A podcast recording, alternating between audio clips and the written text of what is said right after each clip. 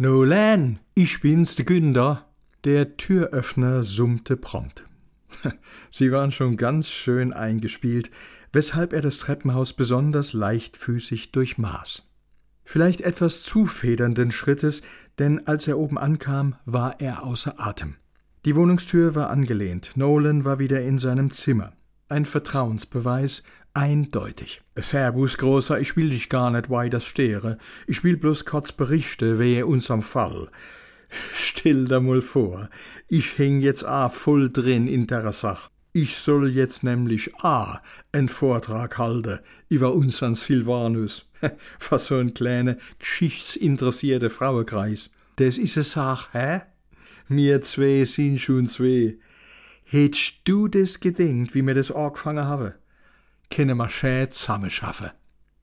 Klar. Und bei dir? Hat sich schon was ergeben, wehe deinem Lehrer? Hm. Lehrer halt, gell? Die wollen es immer gleich ganz genau wissen. Wir halten uns noch bissel bedeckt. Die paar Informationen, wo er jetzt von dir hat, die misse dem lange fürs Erste. Klar. Übrigens, ich hab ganz frisch paar ziemlich interessante Büchers und Aufsätze kriegt.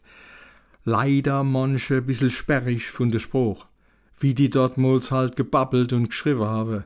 Kannst dir vorstellen, oder? Hm. Aber ich bleib dran und wenn ich was Interessantes gefunden hab, geb ich dir gleich Bescheid. Hm. Am einfachsten wär's mit'm Handy, muss ich nicht immer vorbeikommen. Dann bräuchte ich bloß deine Nummer. Nolan regte sich und kurz darauf machte sich Kommissar Günthers Telefon bemerkbar. Moment, ich muss grad mal gucken, wer du was will.